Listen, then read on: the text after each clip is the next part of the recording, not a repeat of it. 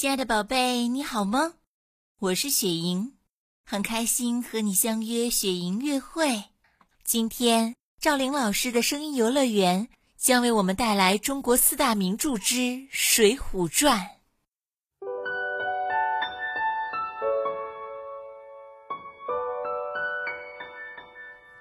云梦如歌，宝贝你听。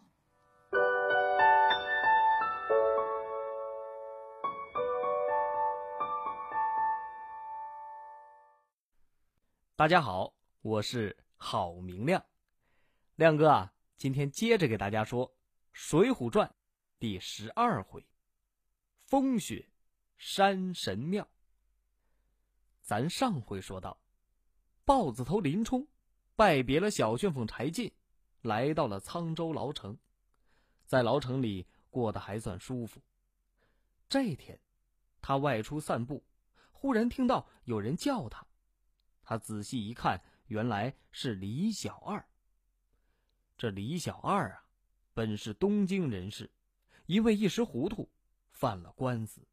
幸好林冲从中周旋，替他赔了钱，才幸免于难。最后，林冲还给了他一些盘缠，让他另谋出路。林冲说道：“小二，你怎么在这儿啊？”李小二说道。教头，自打您上次救了我，我就辗转到了这儿，在一家酒店帮着打理生意。后来这酒店主人就招我做了上门女婿。现在岳父岳母都过世了，我们夫妻两个就在这牢城附近开了个茶酒铺。没想到遇见了您。哎，教头，您怎么在这儿啊？林冲和李小二说明了自己的经历。并随李小二到他的茶酒铺饮酒叙旧。自此以后，林冲一有机会就来光顾李小二的茶酒铺，李小二夫妇也经常到牢里看望林冲，给林冲送些酒菜和换洗的衣物。不知不觉，到了冬天。这一天，李小二的茶酒铺来了几个人，进屋要酒要菜。出手大方，还让李小二去牢城请管营和差拨。咱之前说过，这管营啊是官职，相当于今天的监狱长；而差拨呢，就相当于监狱里的警察。李小二请来了管营和差拨，那人对李小二说道：“我们有要事相商，不叫你别进来。”虽说没让听，可李小二关门的时候，还是隐约听到了“高太尉”三个字。他有点怀疑这几个人，就让他媳妇儿多留点心，听听他们到底在说什么。他呢，负责听里边招呼，随时添酒加菜。等这几个人走后，李小二夫妇把听到的话一对，更加怀疑这些人。是冲林冲而来。李小二刚想去找林冲报信，豹子头林冲走了进来。李小二赶忙说道：“哎呀，教头，您可来了！刚才来了一拨人，听口音像是东京来的，进来就要找牢城的管营和差拨，还说有要事相商，不叫我不让进来。关门的时候。”我隐约听到了他们说“高太尉”三个字，就赶紧让我媳妇儿留心听听他们到底说什么。我媳妇儿说，其他人说的没太听清，但是最后就听那管营说，说都包在他身上，还说还说什么要结果谁的性命。我们前后一联系，就怕这事儿和您有关。林冲说道：“这些人。”都长什么模样？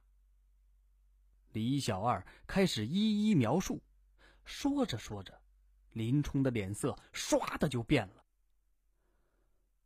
陆谦，都到这儿了，你还要害我？说着，起身出了茶酒铺，来到街上买了一把尖刀，街前向后的寻找陆谦，连找了五天都没找到。第六天，牢城的差拨来找林冲。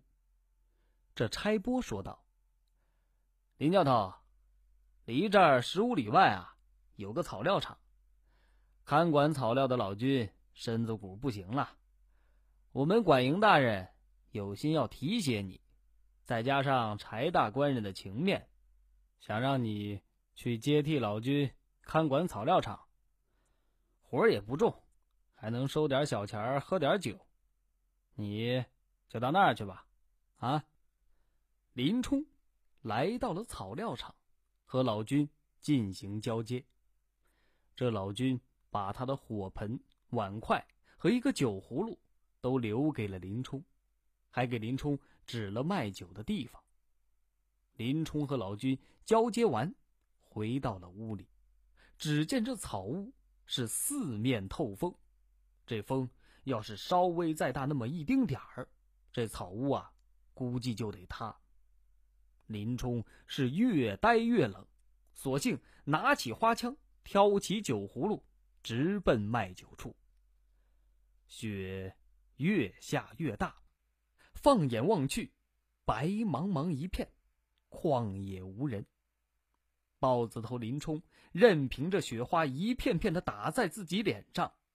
感到一阵阵的沁凉。走了不到半里路，林冲看到了一座破旧的山神庙，他不禁感慨道：“山神爷，您贵为神仙，却也被发配此地，和我一样遭如此冷落。等我打酒回来，给您烧炷香，添些旺气。”林冲打完酒。回到草料场一看，他住的那两间草屋被大雪压塌了。林冲心想：这可如何是好？草屋也住不了了，天这么晚也没地儿去。忽然，他想起了刚才那座山神庙，于是他准备先到庙里住一晚，等天亮之后再做打算。林冲来到了山神庙，只见这庙里供着一尊金甲山神，左右各是一个判官和一个小鬼一看就好长时间没人来了。林冲打扫好一块地儿，喝酒吃肉，正吃着呢，就听着外边有噼噼啪啪的声音。林冲起身一看。只见这草料场火光冲天，林冲心想：坏了，赶紧拿起花枪准备去救火。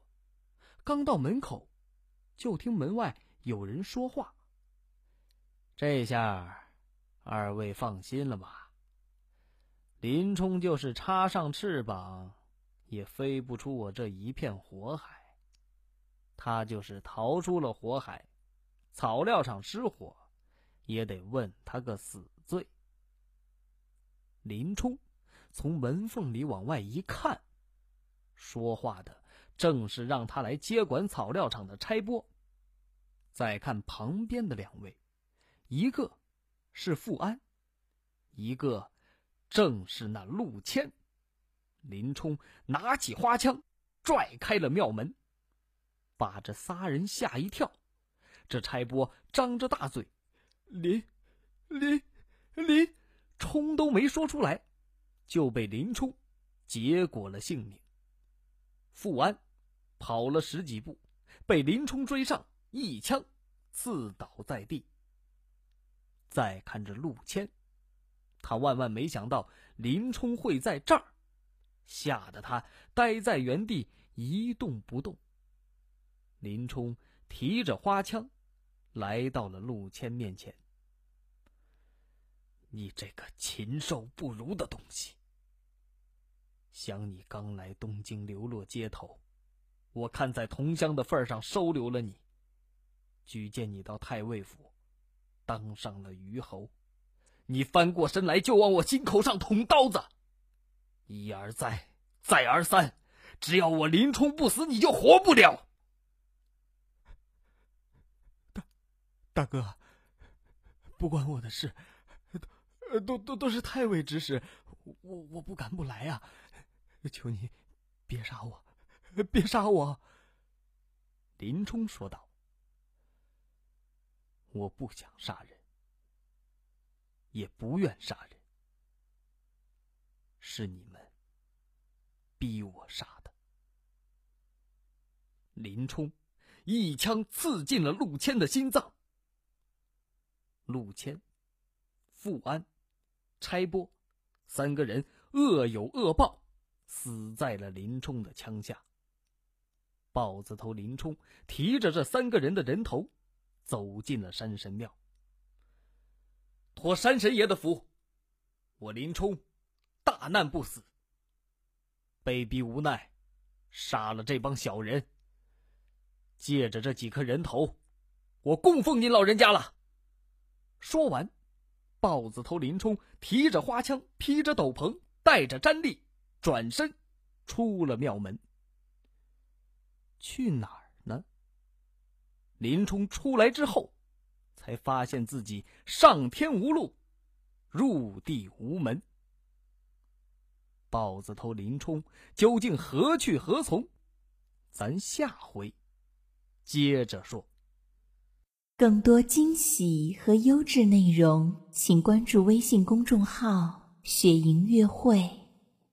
雪莹月会伴你成长。祝宝贝好梦，晚安。